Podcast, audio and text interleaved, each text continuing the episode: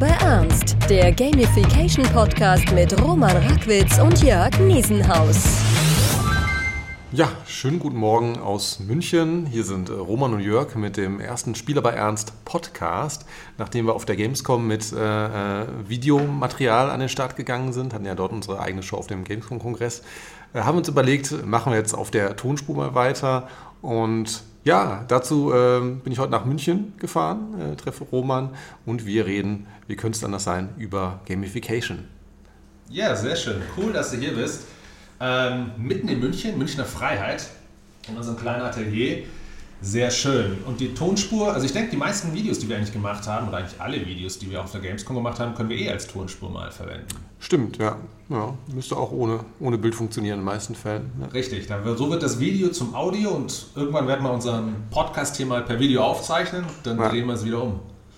So machen wir das. Sehr schön. Ja, also damit ähm, hoffentlich ein länger währender Podcast. Spiel aber ernst. Jeder, der uns kennt, weiß, Gamification ist unser Thema.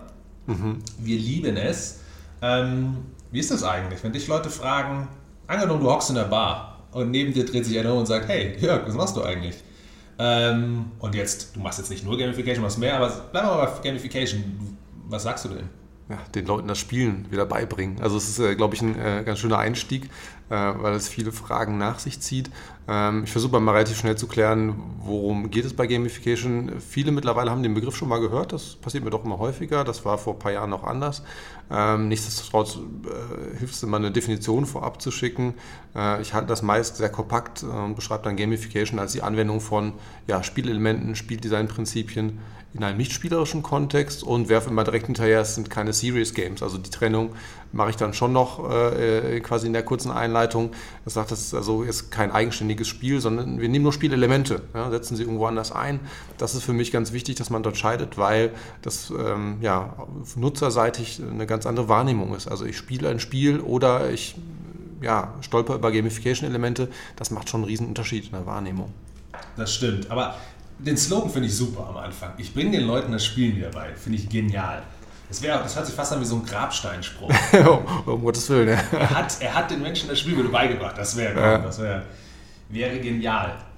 Ja, sehr schön. Das ist immer, ist immer so, ich, ehrlich gesagt, ich habe wahrscheinlich gar keine Antwort, die ich immer bringe. Also immer die gleiche, sondern es ist immer so ein bisschen stimmungsabhängig und dann ja. auch immer abschätzen. Ähm, wenn man jetzt das Wort spielen in den Mund nimmt, dreht er sich dann gleich wieder um ja, oder ähm, bleibt da wirklich offen. Ähm, gut, da spielt natürlich der Alkohol manchmal, wenn wir jetzt in der Bar sitzen, dann noch eine Rolle. Aber auf jeden Fall ähm, ja, immer wieder spannend, immer wieder neu herausgefordert zu werden, um das Thema gescheit zu erklären. Mhm. Ähm, Spiel aber ernst ist ja auch daraus so ein bisschen entstanden. Richtig? Ja, absolut. Also ähm, wir kennen uns ja schon ein bisschen länger ähm, und haben uns immer wieder ausgetauscht. Also erst auf Konferenzen, wo wir dann immer voreinander, nacheinander äh, Vorträge gehalten haben, haben aber auch schon zusammen äh, Workshop gemacht, zum Beispiel ähm, auf der Exchange Logistikkonferenz. Also immer wieder Berührungspunkte gehabt. Das heißt, ähm, wir haben da schon einige Parallelen in unserem Arbeitsleben, in den Projekten, die wir haben, aber doch auch teilweise unterschiedliche Schwerpunkte. Und ich denke, darum geht es auch heute ähm, uns ein Thema erwählt.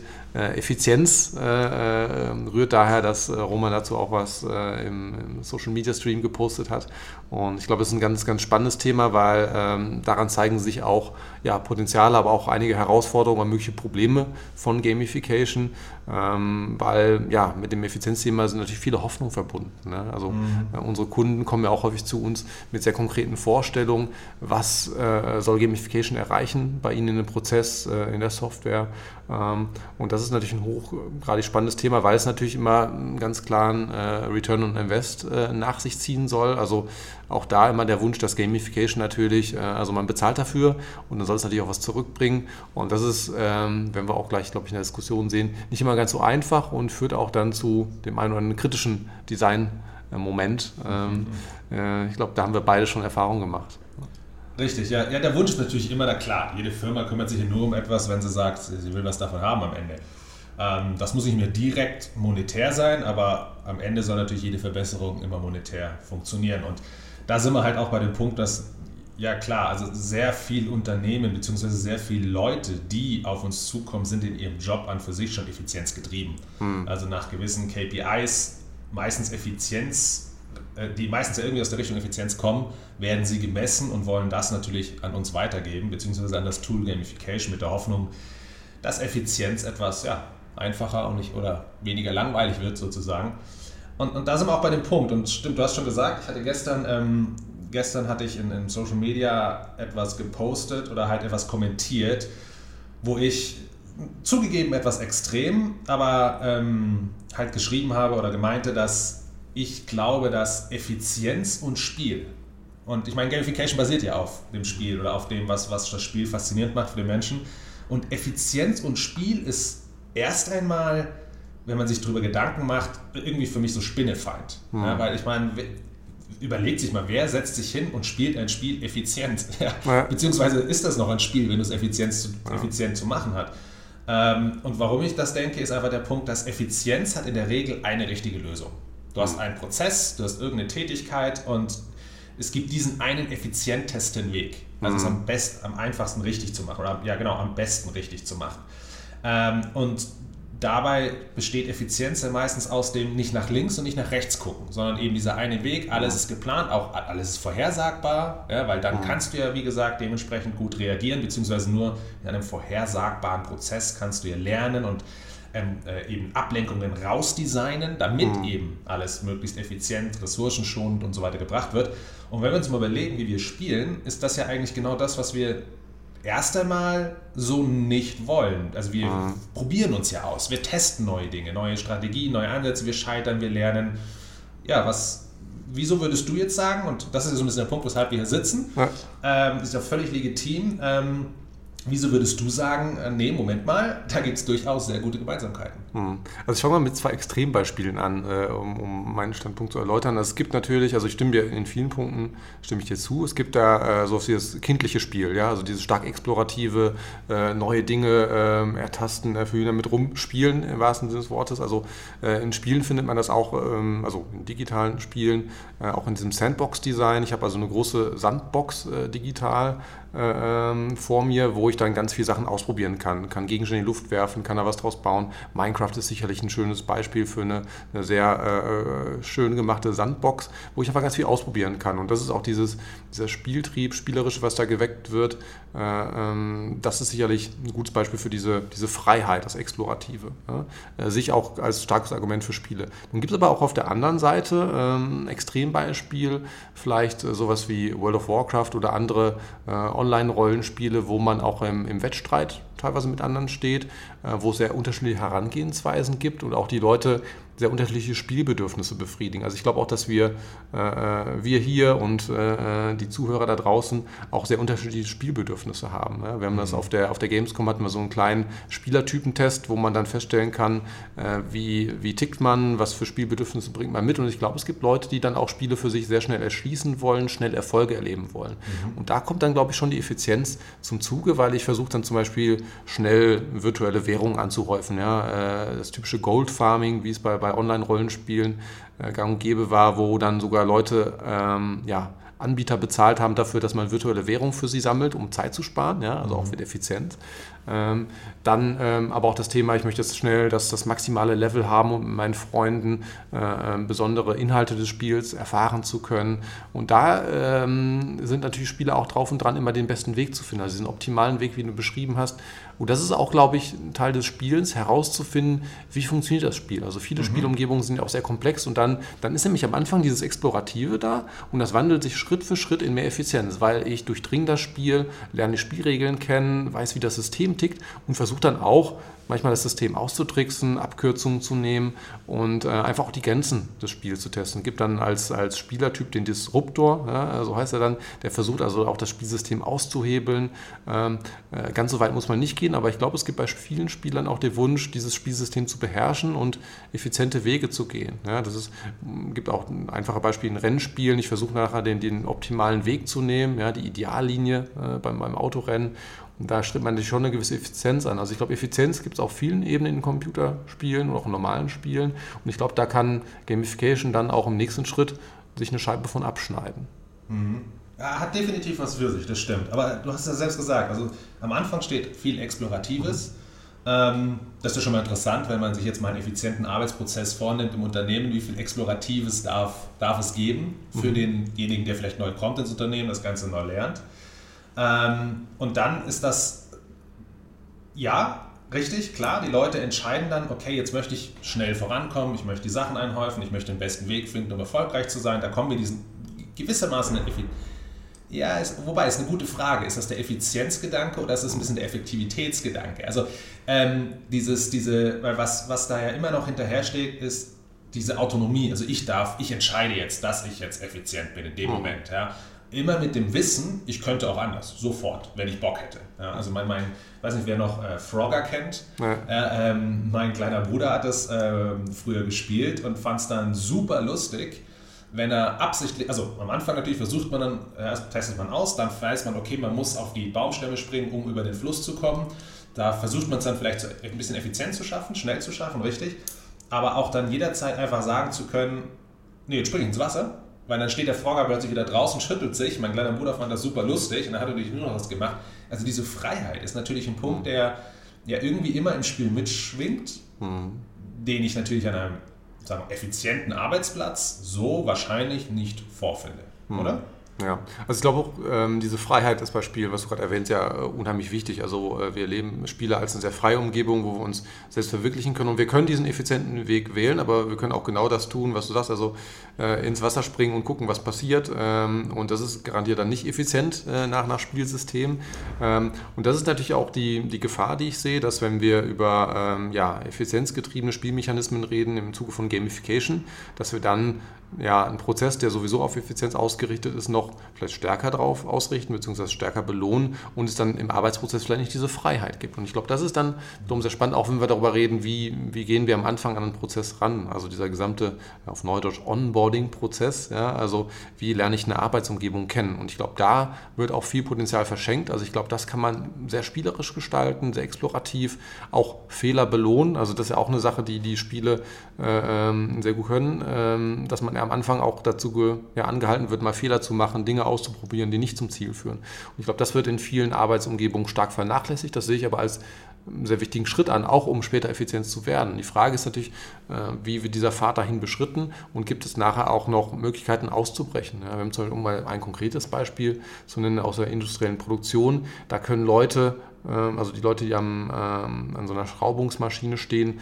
morgens festlegen, ähm, wie effizient glauben sie, sind sie heute, also sich selbst ein Ziel setzen. Also diese immerhin noch die Freiheit zu haben, ich fühle mich heute ganz fit, ja, heute schaffe ich äh, eine Verschraubungspräzision von 83,5 Prozent. Ja, das stelle ich ein und dann gucke ich mal, ein paar Stunden später äh, habe ich das geschafft. Ja, also ähm, ist natürlich auch ein ähm, Effizienzkriterium, was dann nachher steht, ähm, ein Qualitätskriterium ähm, oder auch bestimmte Zeiten. Also wie schnell bin ich bei dieser Tätigkeit ähm, muss natürlich sehr aufpassen, dass die Leute dann, ähm, dass es nicht zu einseitig wird, ähm, weil ich glaube, das ist die große Gefahr. Wenn zu viel auf Zeitdruck geht, äh, tut man sich und den Nutzern keinen großen Gefallen. Und ich glaube, das muss man auf verschiedene Ebenen bringen. Auch ähm, was wir gemacht haben, gerade bei diesem Onboarding-Prozess, äh, die Leute ganz gezielt nach Fehlern suchen, die nachher ähm, gelöst werden und den Prozess für alle effizienter machen. Also auch das sind Ansätze, wo man vielleicht nicht dann in erster Linie daran denkt. Also bei Effizienz denkt man immer an Zeitdruck, aber auch vielleicht ganz gezielt nach, nach Problemen im Prozess suchen, Verbesserungsvorschläge machen.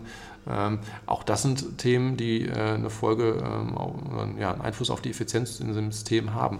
Und ich glaube, da, da liegt noch viel unentdecktes Potenzial. Stimmt, aber das ist jetzt zum Beispiel interessant, also weil diese, diese Fehlersuche ist mhm. ja als Tätigkeit an für sich keine effiziente Aktivität. Mhm. Ja, es geht ja, da geht es ich, ich, ich gucke zwar auf ein, auf ein Problem, wo es um Effizienz geht, aber ich, jetzt geht es darum, ich soll innovativ denken, kreativ denken, einfach mal Dinge ausprobieren, um eben vielleicht so etwas am Ende effizienter zu gestalten. Aber der Prozess des Fehlerfindens an für sich ist ja wirklich nicht effizient. Mhm. Das heißt aber, ähm, wenn ich das richtig verstehe, habt ihr sozusagen einen, einen Prozess, der im klassischen Sinne, wo die Mitarbeiter dazu an, äh, bewegt waren, sehr effizient zu arbeiten, durch zum Beispiel den Bereich, okay, finden wir mal Fehler raus, werden wir mal innovativ, angereichert habt. Mhm. Das heißt, ihr habt eigentlich ja aber, ihr seid sozusagen einen Schritt weggegangen von der Effizienz in dem Moment mhm. und habt, ähm, am Ende geht es um Effektivität, ja, mhm. aber, aber nicht auf dem effizientesten Weg. Mhm. Ähm, ihr, wolltet, ihr wolltet ja extra, dass die links und rechts gucken. Ja, und natürlich mal diesen, diese, äh, diese, diese Eintönigkeit, repetitive Arbeit auch mal zu durchbrechen und sich mal anders zu äh, wahrscheinlich zu verhalten.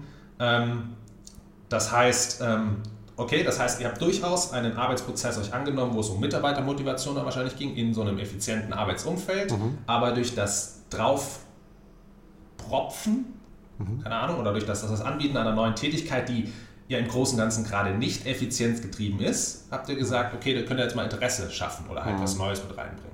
Ja, also es ist die halbe Wahrheit, weil also es geht um Fließbandproduktion, also schon ein sehr effizient, auf Effizienz ausgerichteter Prozess. Aber wir haben auch dann ähm, die Zeiten genutzt, in denen gerade zum Beispiel das Fließband steht. Also ähm, es gibt immer wieder Zeiten, wo Pausen entstehen, auch durch äh, Materialstau, durch ähm, ja, ähm, Wechsel an Maschinenwerkzeugen und, und, und.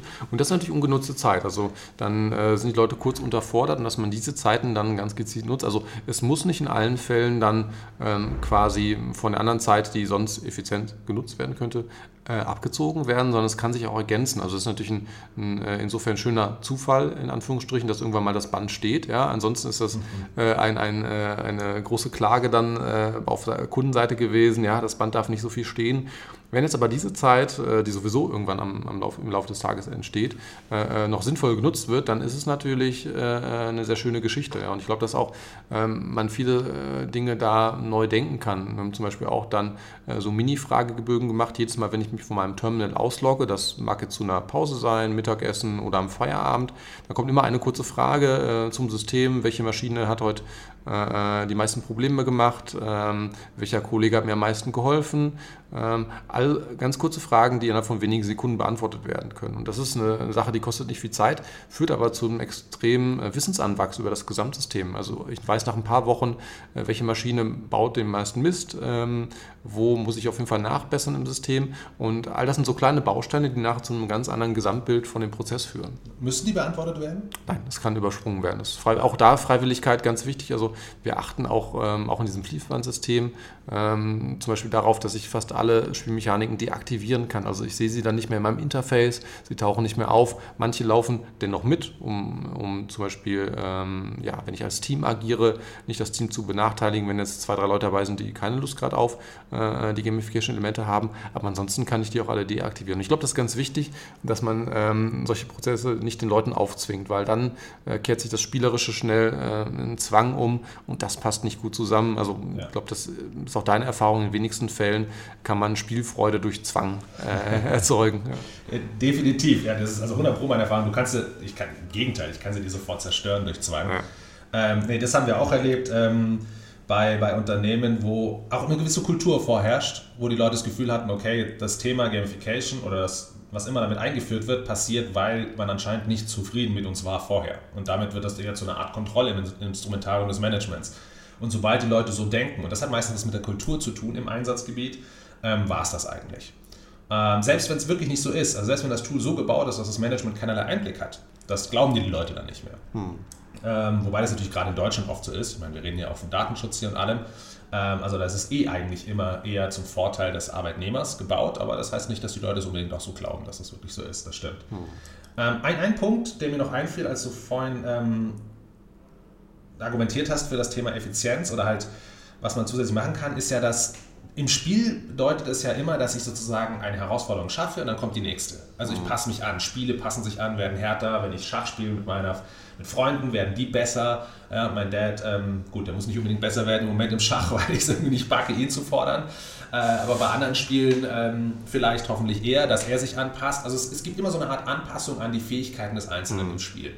Jetzt haben wir ja, wie gesagt, wenn man zum Beispiel einen sehr effizienten Prozess hat, der definiert ist, ähm, auf die Art und Weise, wie er am effizientesten läuft, dann darf ich ihn ja eigentlich nicht verändern, mhm. damit er effizient bleibt. Das heißt, diese Anpassungsfähigkeit des Prozesses an die Lernerfahrung, die Lernkurve des Mitarbeiters ähm, besteht ja somit jetzt im klassischen, am klassischen Fließband erstmal nicht. Mhm. Ähm, wie geht ihr damit um oder habt ihr da Erfahrung? Also manchmal ähm, ist es tatsächlich so, dass wir Varianz haben, zum Beispiel bei den ähm, Produkten, die dort gefertigt werden, wo man dann sagen kann, du, also am Anfang produziert man die einfachen Varianten und dann steige ich quasi ja, in Anführungsstrichen im Level auf und okay. dann kriege ich die komplexen Varianten. Das also ist natürlich schön, wenn man das machen kann, aber es ist nicht überall möglich. Und was, was haben wir zum Beispiel gemacht? Wir verändern dann äh, die Zusammenstellung. Zum Beispiel hatten wir äh, eine einfache Produktion von, von wo ein paar ja, mechanische Kleinteile zusammengesetzt werden zu so einem kleinen Getriebe. Und was man natürlich machen kann, ist jetzt immer in der gleichen Perspektive die Teile äh, auffahren lassen und dann müssen die Leute das zusammenzimmern. Äh, mehrere Stunden am Tag immer das Gleiche. Ist sehr repetitiv. Äh, irgendwann beherrschen die Leute das quasi blind.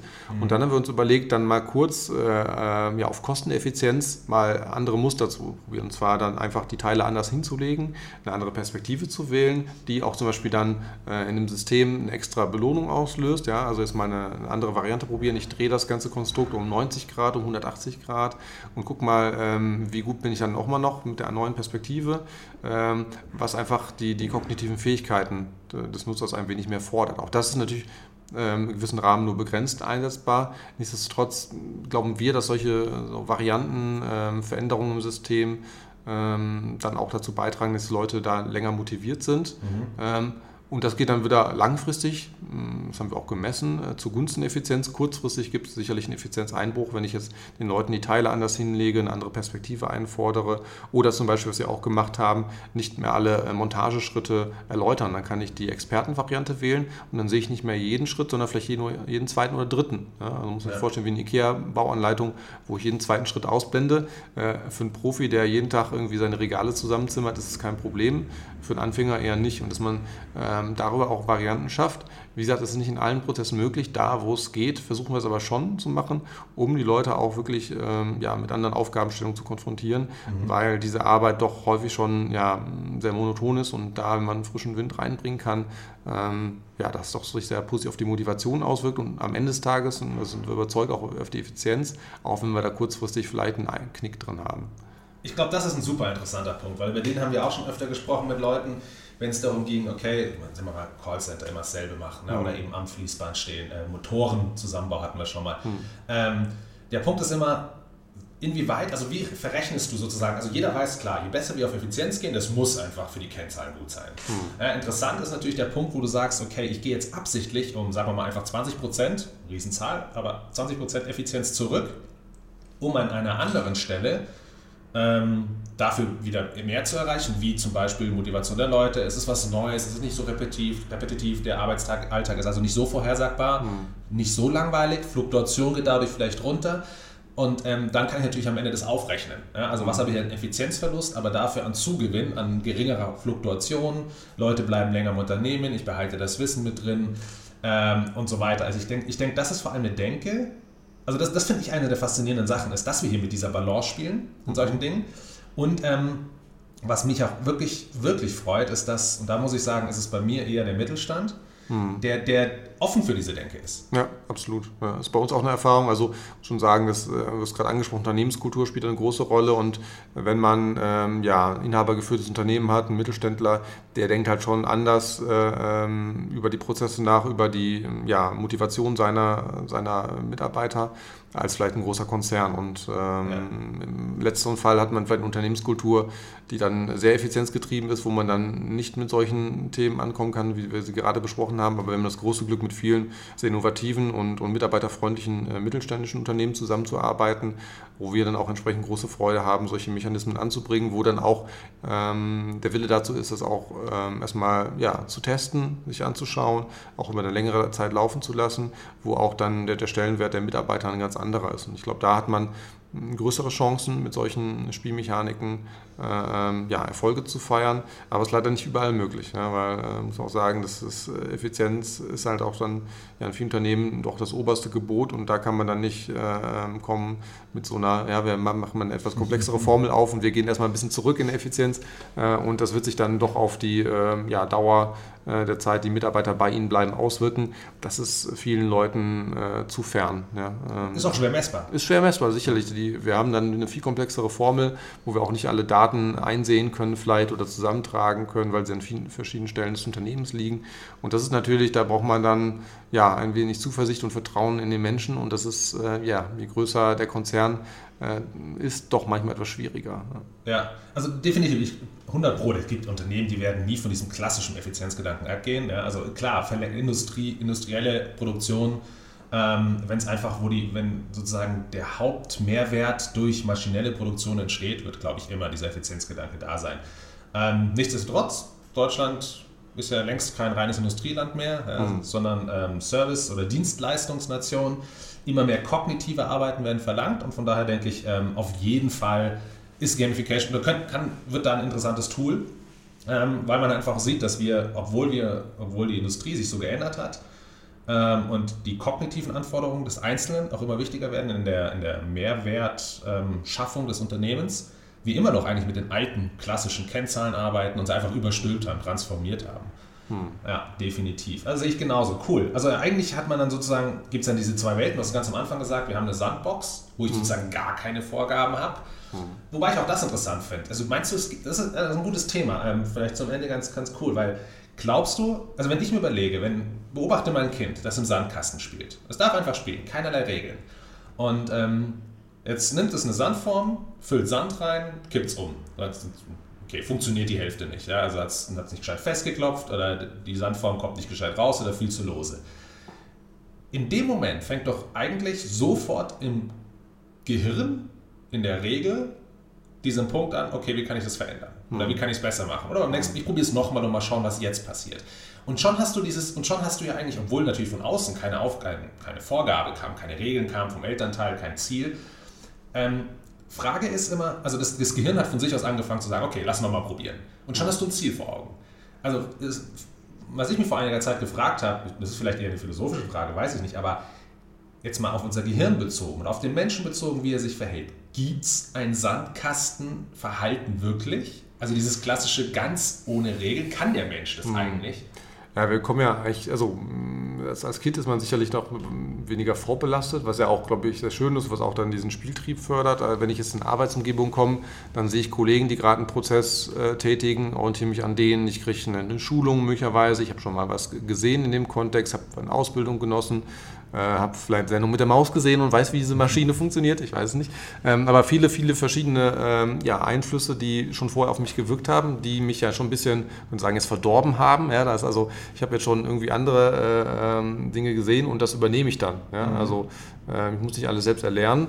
Ähm, klar, muss am Objekt dann selbst noch trainieren, aber ich habe das Wissen quasi auch bei anderen abgeschaut. Und ich glaube, das ist ähm, zum gewissen Grad kann man das einfach nicht weg denken. Ja, also es ist, ist, einfach da. Was man, denke ich, schon forcieren kann, ist Leute vielleicht in etwas offene Form der Einarbeitung äh, bringen. Oder dann mhm. auch, ich kenne solche Workshops auch, da gibt es ja ähm, viele, viele Geschichten, so Kaizen oder so, wie optimieren wir unser Prozess, dass man den Leuten ein bisschen mehr Freiraum lässt und überlegt, wie können wir es anders machen. Also mhm. wenn wir es mal unseren gesamten Produktionsprozess neu denken, was würden wir jetzt anders tun? Ne? Ja. Dann äh, steckt man natürlich immer noch in gewissen äh, Denkmustern drin und Erfahrungen drin, aber da gibt es auch schon Versuche, sich da gezielt von zu lösen, was natürlich, glaube ich, Erwachsenen deutlich schwieriger fällt als vielleicht äh, einem Kind äh, in der Sandbox.